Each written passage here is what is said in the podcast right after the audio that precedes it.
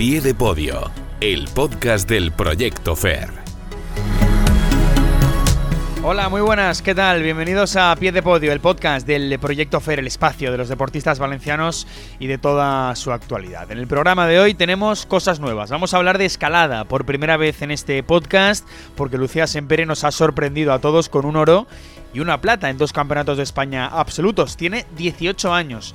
Ahora explicaremos qué ha hecho y cómo, mejor que nos lo explique ella. Además, vamos a hablar con Héctor Catalán, nuestro paratriatleta favorito que ha metido cabeza en el ciclismo adaptado, en la ruta, pero que esta semana, mañana de hecho, vuelve al triatlón con nuevas expectativas, nuevo guía y en un campeonato del mundo, ¿eh? Muy atentos. Y vamos a acabar hablando de rugby con María Calvo, que es una de las integrantes de la selección española femenina que arranca ya la semana que viene las series mundiales. Son siete capítulos en diferentes ciudades, de los que saldrán cuatro clasificadas para los Juegos de París. O sea que empieza lo bueno ya para el rugby 7 nacional. Es complicado, eso es verdad, pero hay que competir. Vamos con todo, venga, esto y mucho más aquí en Plaza Podcast. Arrancamos.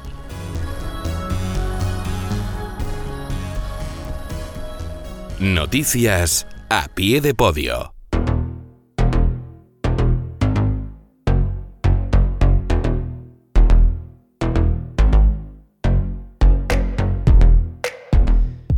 Bueno, vamos a arrancar como siempre por las noticias de los dos últimos fines de semana. Y lo primero que les tenemos que contar es la eliminación de la selección española femenina de balonmano en el europeo, mal europeo de las nuestras, novenas. Y con Silvia Navarro lesionada de gravedad, tuvo que abandonar de hecho la concentración en los primeros compases del torneo.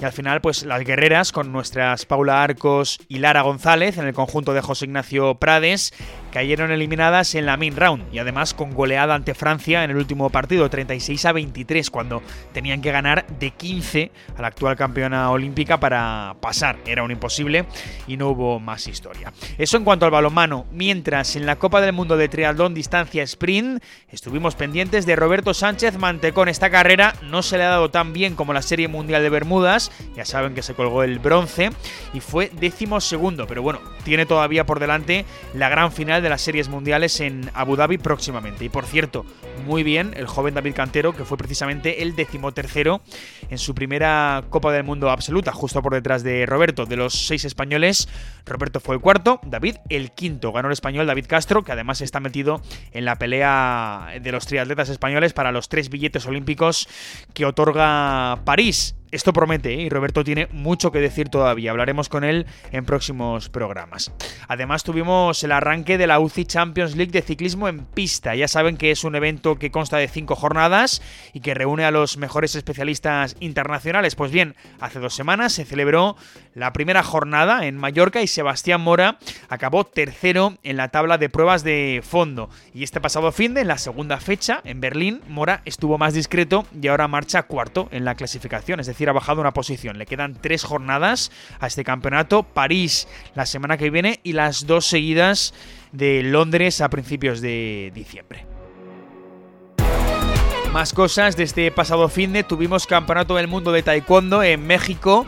Ni Hugo Arillo ni Raúl Martínez lograron un gran resultado. Hugo ganó el primer combate, pero perdió el segundo de 16 avos y Raúl cayó también en segunda ronda, en este caso en octavos de final en su categoría de peso. Tenemos que hablar también de la Copa del Mundo Junior de esgrima, fue en Túnez. Allí, en modalidad de sable, tuvimos a Asiero Langua.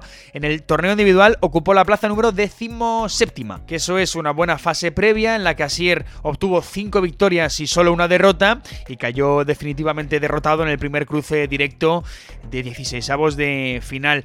Y vamos a acabar con escalada. Eh, lo prometido es deuda, la novedad de este programa, porque eh, va a ser nuestra primera protagonista de hoy, que es Lucía Sempere, porque ha logrado otro muy buen resultado, medalla de plata en el Campeonato de España celebrado en Getafe, modalidad de dificultad. Y es que hace dos semanas se colgó la medalla de oro, lo comentamos también en su día, en el Campeonato de España absoluto de bloque en Cáceres. Son dos medallas eh, absolutas, tiene 18 años e insistimos, eh, esto es categoría absoluta y la valenciana es una de nuestras gratas sorpresas del mes y nuestra prota de hoy, como hemos dicho. Vamos con ella.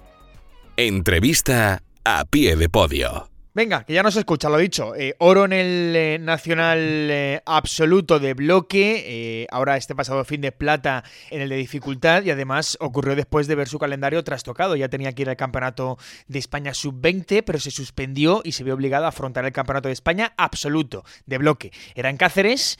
Allí ser una de las seis finalistas ya era un éxito. El objetivo, de hecho, pero Lucía siempre nos desbancó a todos, nos sorprendió y no fue bronce, no fue plata, fue oro. Orazo para ella. Lucía, ¿qué tal? Muy buenas. Buenas. Bueno, eh, enhorabuena por esas medallas, por las dos, la de oro en bloque eh, y la de plata en dificultad. ¿Cómo estás? Pletórica, ¿no? Entiendo. Pues mm, la verdad es que hace ya casi tres semanas de la de oro. La primera. Y, y la de plata fue hace unos días y sigo sin creerme ninguna de las dos. Ninguna, ¿no?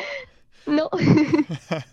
Oye, eh, ¿qué, se siente, aparte de las medallas, al sorprender a todo el mundo, ¿no? No sé si sentías que, que, con ese oro, sobre todo primero con el oro, ya estaba sorprendiendo a mucha gente, ¿no? Sí, sí, desde luego. Sorprendiendo a todo el mundo, incluida a mí misma, porque nadie, ni siquiera yo, eh, nadie se esperaba que pudiera hacer eso. No venía con expectativas de, de poder llegar ni siquiera a podium. Y pues, pues bueno, una sorpresa para absolutamente todo el mundo.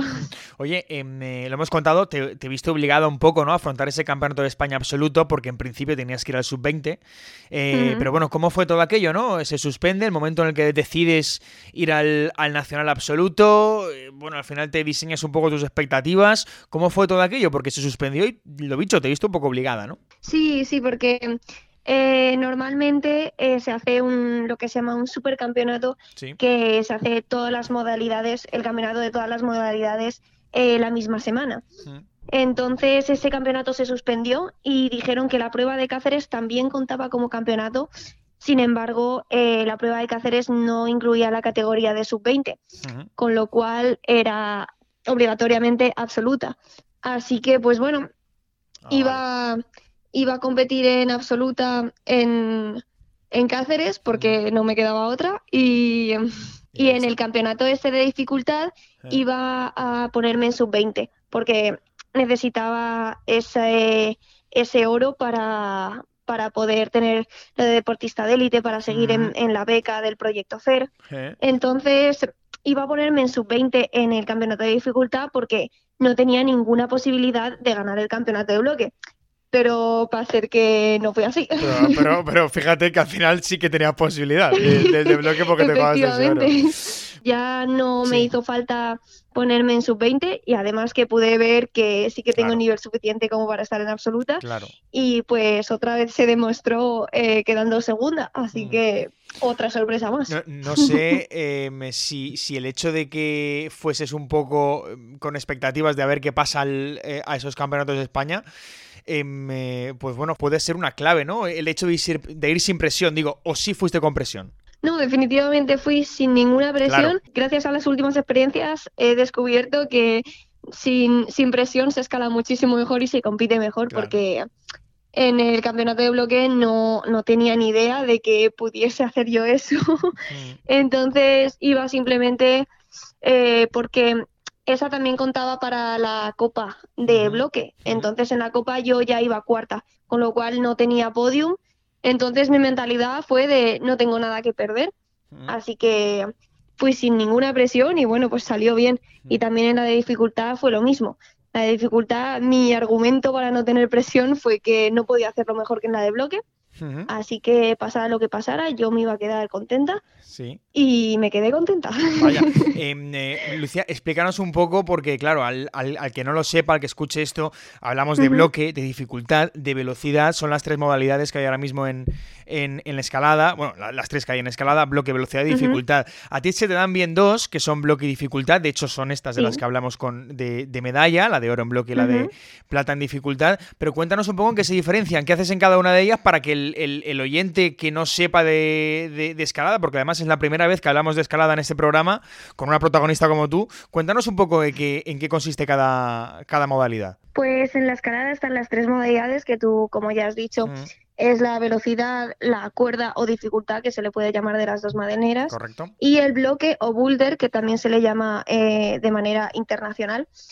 Eh, pues la velocidad es la que mm, yo no practico. y esa consiste en un muro totalmente oficial, todo medido al milímetro, que no se puede cambiar absolutamente nada. Y, consiste en hacerlo lo más rápido posible. Es un muro de unos 16 metros más o menos y, y hacerlo todo lo más rápido posible. Y esa justamente a mí no se me da muy bien porque se caracteriza sobre todo por potencia máxima y no es mi punto fuerte, desde luego. Después está el bloque o el boulder, que es el de Cáceres, que hemos dicho. Y son unos recorridos muy cortos, de unos cuatro metros y medio, en el que no vas ni con cuerda ni nada, tienes abajo una colchoneta. Y ese en las clasificatorias suelen haber Mm, cinco o seis boulders o bloques, que son los recorridos, y en las finales suelen haber cuatro. Y consiste en eh, cuantos más hagas en menos intentos posibles. Entonces, lo perfecto sería hacerlos todos al primer intento. Entonces, eh, por ejemplo, en las finales serían los cuatro bloques al primer intento. Eso sería lo perfecto. Entonces, ahí juega mucho más con la estrategia es más de, se caracteriza por tener mucha fuerza y mucha técnica al mismo tiempo, porque hay bloques muy variados. Necesitas también equilibrio y coordinación y hay mucha cosa, entonces suele ser muy divertido esa, esa modalidad.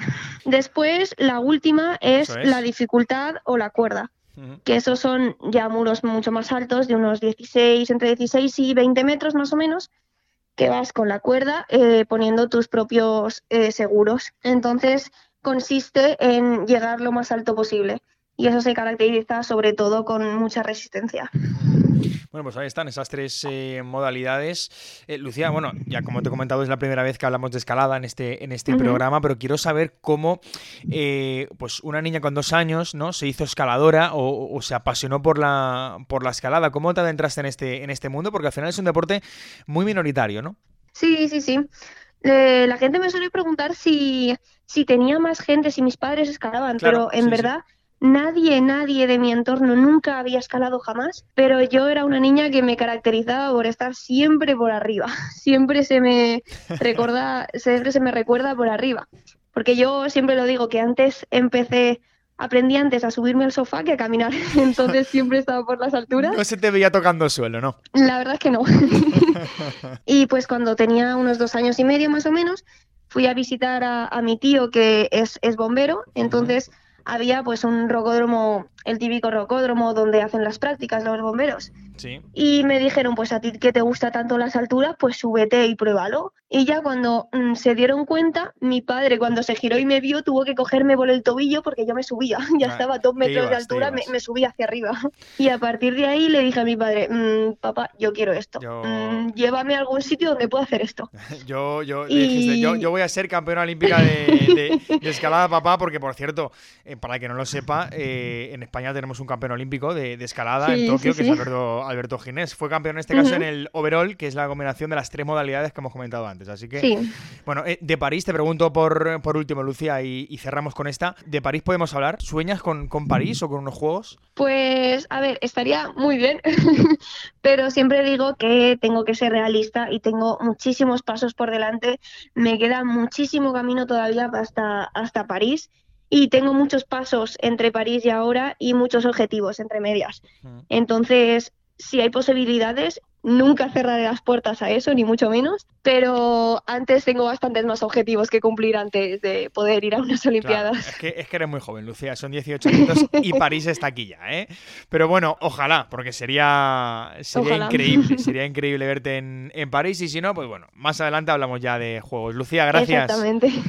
Gracias a vosotros. Entrevista a pie de podio. Bueno, vamos ya con eh, Héctor Catalá, porque nos está esperando. Héctor vuelve al eh, paratriatlón. Lo hemos hablado otras veces en este programa, con el propio Héctor, además, que em, eh, tras los Juegos de Tokio vivió un proceso complicado en lo moral y se adentró poco a poco en el ciclismo adaptado. No es que la bici fuese ni mucho menos nueva para él, pero sí que se adentró en el Campeonato de España de Ciclismo Adaptado en ruta en Valencia, después fue al Mundial de Ruta eh, con una gran cuarta plaza en la crono, es lo que extrajo de allí, y en el Mundial de Pista obtuvo una séptima posición meritoria también en la persecución de 4 kilómetros. Vamos, que por aquí lo llamábamos ya el Ricardo Ten del triatlón, ¿eh? porque es que, bueno, ahora vuelve el triatlón eh, para triatlón y Héctor Catalá pues tiene el Campeonato del Mundo en Abu Dhabi este jueves, es decir, mañana. Nos escucha, ya lo han escuchado. Héctor Catalá, ¿qué tal? Muy buenas. Muy buenas, palabras mayores lo que me acabas de decir. Bueno, ¿eh? Ricardo Ten está en el Olimpo y yo estoy todavía, vamos, en 10 escalones o 15 por debajo, nada, nada, palabras mayores. Bueno, el caso, Héctor, eh, vuelves al triatlón, al paratriatlón. ¿Cómo estás mental y físicamente para este mundial? No sé si preparado ya para el regreso a la competición de paratriatlón. Realmente yo tengo que decir que yo nunca, nunca me fui, yo siempre me he considerado, sigo considerándome triatleta. De hecho, podríamos decir que, que, he sido un triatleta que durante una durante un tiempo se ha colado en el ciclismo, pero yo amo este deporte, igual que amo el ciclismo. Mm. Y bueno, pues sí, sobre la bocina al final de la temporada, parecía cuando vimos el calendario a inicio de temporada que, que estaba un poco fuera de lugar, a finales de noviembre el Campeonato del Mundo, pero ostras, eh, las cosas yo siempre digo que suceden por algo y, llegan en el mejor momento porque hemos tenido mucho tiempo para poder recuperar bien, para poder entrenar bien y, de verdad que, llego a esta, este final de temporada con, ilusión, con ganas y, esto me lo tomo como un premio. Mira, yo recuerdo que te empecé a conocer, eh, Héctor, cuando en la USANA en 2019, pues bueno, brilló bastante ese oro eh, del último mundial, ¿no? Eh, no se te da mal, ¿eh? No, no, no, ostras. la verdad es que al final también esto pone un poco en, valor. Hecho, mira que no me gusta nada echar la vista atrás porque mm. no me gusta nada vivir de recuerdos. Yo siempre digo que eres tan bueno como tu siguiente carrera mm.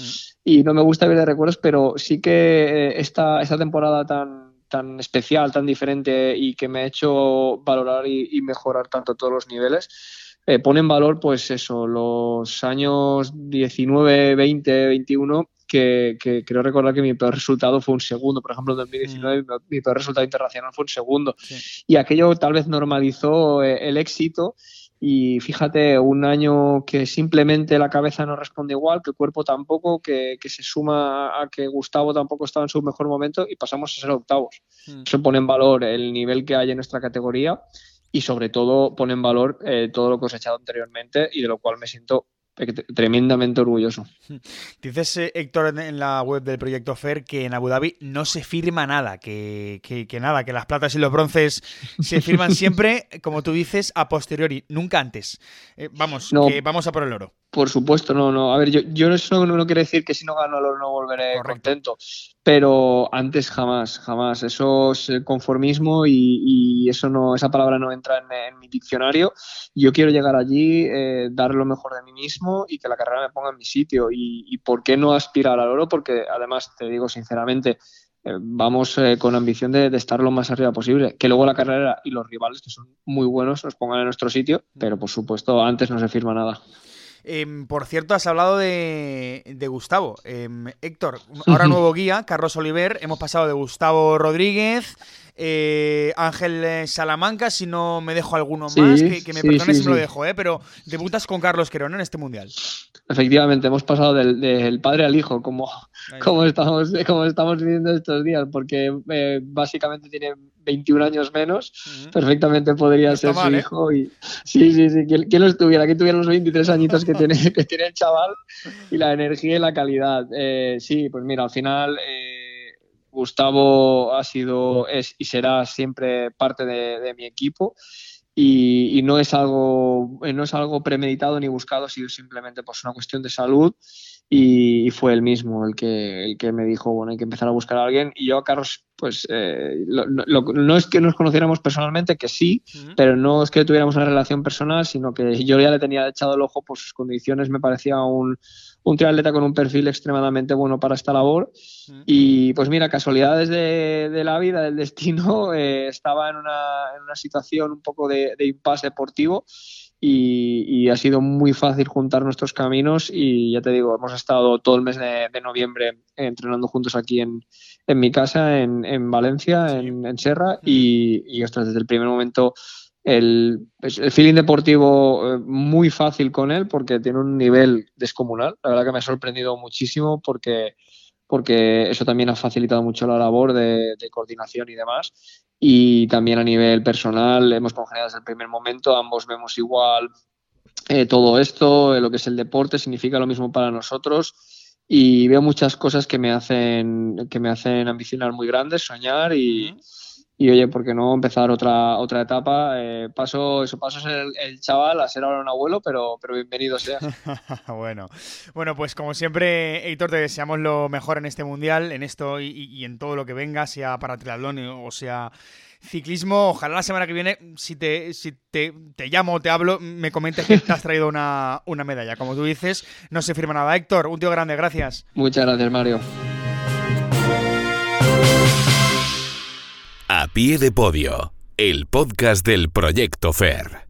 Venga, pues vamos a terminar con, eh, con, rugby, con esas chicas del combinado nacional que arrancan en diciembre las series mundiales, ya la semana que viene viajan el viernes, eh, es el espectáculo de las series mundiales como titula el eh, proyecto FER, porque es así, es un espectáculo que tendrá siete sedes, Dubai es la primera de la de la semana que viene, después Ciudad del Cabo, Nueva Zelanda en enero, también en enero Sydney, Canadá eh, y, Hong Kong en marzo, aunque en Hong Kong eh, pilla 31 de marzo al 2 de abril, y Toulouse ya en, mayo. Esas son las fechas, así a grosso modo, eh, y con la selección española estarán dos de las nuestras, que son Ingrid Algar, por un lado, y por otro, María Calvo, que es nuestra prota de hoy. María, ¿qué tal? Muy buenas. Hola, buenas. Bueno, em, eh, empieza lo bueno, ¿no? Como digo yo, porque eh, las cuatro primeras selecciones de estas series mundiales serán las que obtengan clasificación automática para los Juegos de París.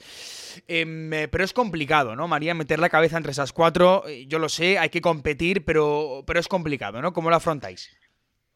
sí, bueno, obviamente vamos a competir a tope, pero, pero bueno, es, es verdad que siendo realistas está, está, muy difícil llegar entre esas cuatro primeras. Eh, pero bueno, vamos a afrontar el año como al final es un año en el que no se descienden las World Series. Entonces, em, bueno, pues es competir, es probar al equipo, va a entrar mucha gente nueva también, podemos, nos podemos permitir eso, que todo el mundo coja sensaciones, que coja minutos y, y nada, pues mejorar el equipo básicamente. con, menos, presión, ¿no? Eso es, sí. Pero a nivel de juego, pues mucha presión porque al final queremos mejorar y tenemos un objetivo claro que, que es París, así que bueno, va a ser duro. Sí, eh, eh, ¿por qué va a ser tan duro, eh, María? Porque, porque claro, em, informándome y, leyendo y, escuchando, al final em, meterse en ese, en ese selecto grupo de las, de las grandes, ¿no? Por así decirlo, a las Australia, Francia, Nueva Zelanda, Irlanda, Estados Unidos incluso también. ¿por, qué, ¿Por qué cuesta tanto estar en ese selecto grupo? Bueno, al final son selecciones que están están muy avanzadas, sobre todo pues a nivel de lo que invierte, eh, pues no sé si el país exactamente qué es lo que, pero bueno, tienen mucha inversión en ellas y ahora mismo están a otro nivel, o sea, es una realidad que es verdad que eh, con el CSE, con todo, están invirtiendo un montón en nosotros, por eso también tenemos muchísima presión porque al final es como que te meten un dinero y unas cosas, unos recursos que si en estas cuatro primeras series no, no quedamos con unos objetivos claros, pues eh, se van a ir. Entonces, bueno, hay presión añadida también, pero bueno, al final está la presión de que queremos ir a las Olimpiadas y nos queremos clasificar, entonces tenemos que estar al máximo rendimiento mm. todo el año. Eh, también hay que poner en valor, y, lo decís también eh, varias voces de la, de la selección, María, eh, el, hecho de, continuar ¿no? en esa lucha de las series mundiales, ¿verdad? Sí, sí, por supuesto. Al final es muy difícil, hay muchísimas selecciones, muchísimas potencias mundiales y, es complicado estar ahí. Y bueno, pues nosotras este año hemos aguantado, este año vamos a tener más calma ahí, pero, pero bueno, a nivel de resultado tenemos, tenemos presión. Eh, ha sido un 2022 eh, con mix de sensaciones, ¿no? De, resultados muy variados porque eh, conseguiste un buen quinto puesto en el Campeonato de Europa, después la hazaña de conseguir meter a España en el Mundial, después la discreta actuación en ese Campeonato del Mundo. ¿Cómo ha sido este 2022 para ti? Ha sido, bueno, muy emocionante. Al final ha sido mi debut en las World Series y todo, entonces eh, ha sido un año espectacular.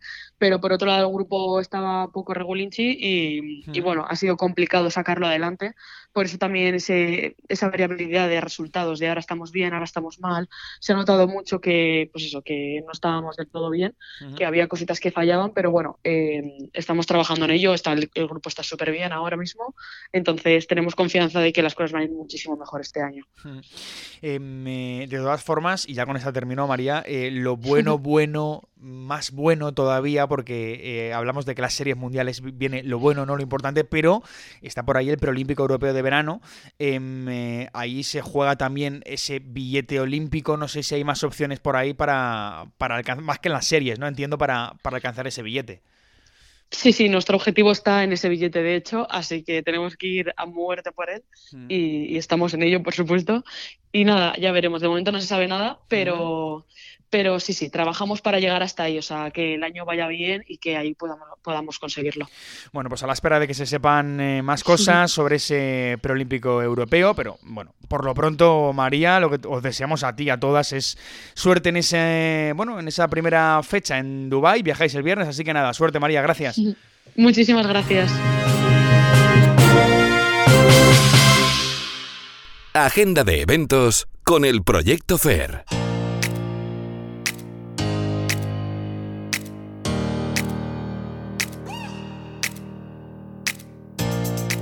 Estamos terminando ya, así que vamos a abrir la agenda. Tenemos dos cosas importantes para cerrar noviembre. Del 24 al 26 tenemos la gran final de las series mundiales de triatlón en Abu Dhabi con Roberto Sánchez, mantecón importantísimo de cara a los Juegos de París. Y del 25 al 27 tenemos Campeonato de España Junior de Badminton en Palencia para Ana Caballero. Y ya en diciembre tenemos tres eventos destacados. Para arrancar el mes del 3 al 4 tenemos el Campeonato de España Absoluto de Judo en Madrid, aquí en Del 8 al 10, el eh, Master Final de Taekwondo en Arabia con Raúl Martínez y el 20 de diciembre arranca el Master Final de Judo en Jerusalén con Julia Figueroa, con Salva Cases y con Ana.